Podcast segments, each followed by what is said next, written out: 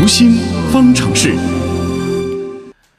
本周呢，咱们继续借着电视剧《芈月传》来聊聊《芈月传》当中折射出的一些心理学话题啊。那么《芈月传》是正在东方卫视热播，那么其实最近也有很多的这朋友在感慨啊，这看着剧中芈月、芈姝这对好姐妹，从最初的这个姐妹情深，到后来呢变成情敌，最后呢是反目成仇，呃，让人不免感到有些惋惜。太可惜了啊！原来你看关系多好，感情多深呐，互相救命啊！对，最后呢是这个巴不得除之而后后快啊，这样子的一种变化，的确是很可惜。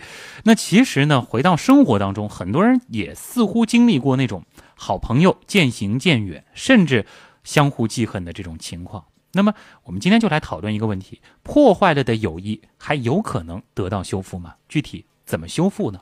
我们的编辑星辰采访了国家心理咨询师、职业培训专家讲师张华，一起来了解一下。张老师您好，你好，星辰。像从前的好朋友，后来不说反目成仇吧，但可能会心生间隙，这样的事情其实还是经常会发生的。那如果两个好朋友现在关系不好了，想要重新修复，还有可能吗？这个当然有可能。很好的姐妹，有着很好的感情，也有很好的这样一种曾经的一种互相理解、互相支持。那因为各种原因，可能变得成为敌人、反目，有的成为情敌，有的成为事业上的公敌。那这是有可能的。但是如果我们去用心的话，他们得到修复的概率是非常高的。因为一般情况下啊，人的交往有一个阶段，啊，第一阶段呢，当我们觉得这个人感觉挺不错的，从外在上来讲，哎，我们很快就会和这个人去打成一气，关系很融洽。但是你会发现，那个时候只是因为外在的印象，所以我很快跟别人建立了一个好的关系。但是到了第二阶段，就是因为关系建立好了，所以我们就进行了一个密切的接触。而当这个越密切接触的时候，就发现。原来我从外在上看起来非常不错的这个人，他从内在上，不管价值观上，还是这个人的更多的个性上，甚至人品上，更多内在的东西，我发现可能他不一定让我那么满意，所以慢慢慢慢的就进入第二个阶段，就我开始去给他有一些排斥感，然后当有了这个排斥感之后，我们就产生一种分离，而当有了分离之后，我逐渐发现，其实你跟谁交朋友，谁没有缺点啊？你不能光要求这个人有优点。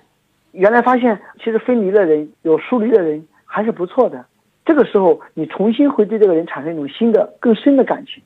有了这个阶段之后，我们回归到了最后一个阶段，就是两个人再次进入了一个友谊期，你就会发现两人的关系会比以前，会比第一阶段深很多，更进一步。那么交朋友是如此，那所以对于这个原来是好朋友，后来变成敌人的这样的一种人，他其实可以让你。减少掉第一阶段，省略掉第二阶段，充分的经历第三阶段的那种分离。其实我们真的分开之后，发现也经常会想起他的好。那这个时候呢，一旦两个人消除了误解，反而很容易修复关系，而且进入一个更亲密的关系，更亲近的关系。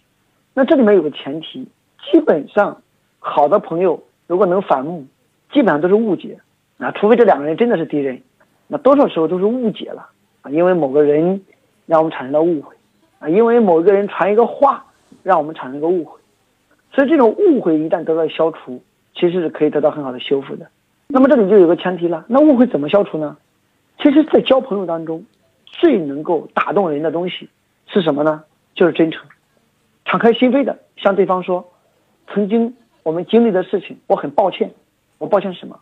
我抱歉，可能让你受到了伤害，可能让你受了委屈，可能让你感觉。我这个人怎么怎么样不好，让你很气愤，让你很生气，这是第一个叫抱歉。第二个要表达，我很能理解你对我这份误解，我也很能理解，当你误解了之后，当你有了你的自己的那种理解之后，你的心情如何的气我，如何的怨我，如何的对我失望，那表达对他的理解。那第三个步骤表达表达，其实我的内心世界里也是感觉很心痛，也是感觉很困惑。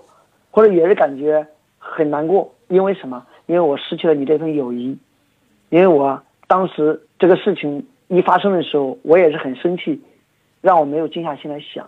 那今天呢，我想跟你解释一下当时发生了什么。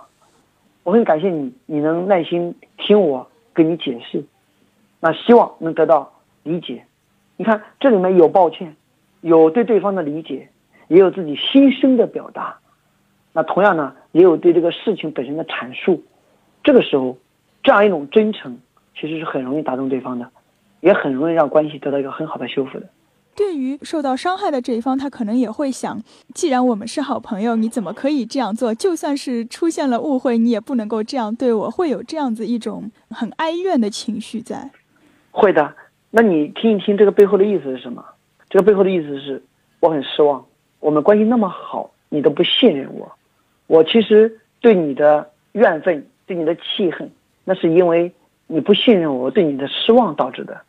其实这个时候，我们把我内心那份失望表达给你，我其实气的不是这个事儿，而是我们那么好朋友，你都不信任我，让我觉得很失望。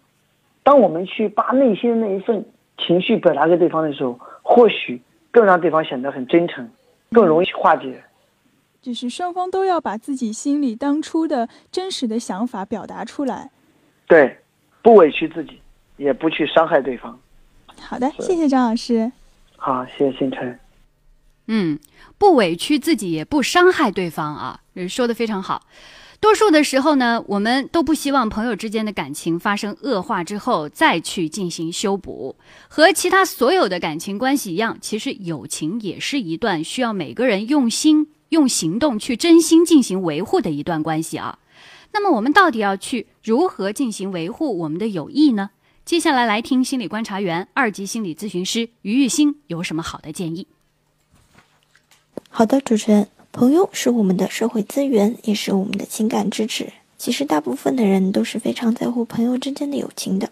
友情是人际交往中一种意向性一致的感情交往，比如共同的追求、共同的审美。交情浅的友谊中，以娱乐成分较多，以合群、吃喝玩乐为基础；也有高层次的友谊，会有精神层面的交往，这种呢，相对时间更长久。但是如果谁只想收获而从不付出，也很难获得真正的友谊。双方在感情上、精神上、物质上和能量上的互助互利，都是维护友谊的必要条件。这种互利呢，不是指互相利用，而是从给予中获得心理上的满足。如果想要多交朋友，在这里呢，也从两大方面提出建议。第一呢，是行为上的互助。协助他人应对生活中的一些事件，帮助别人渡过难关。另外，表达小情谊时，互相赠送一些礼物；遇到困难时，互相接济，这些都是表达友情的方式。第二呢，是指情感上的互助。你对朋友在感情上的付出是需要主动而真挚的，要做到互相信任、彼此坦诚。除了一些不伤人的玩笑之外，也要有一定的关心和激励。在共同追求的事业和爱好中互相启迪、互相鼓励，这些都是结交真心朋友的基础。主持人。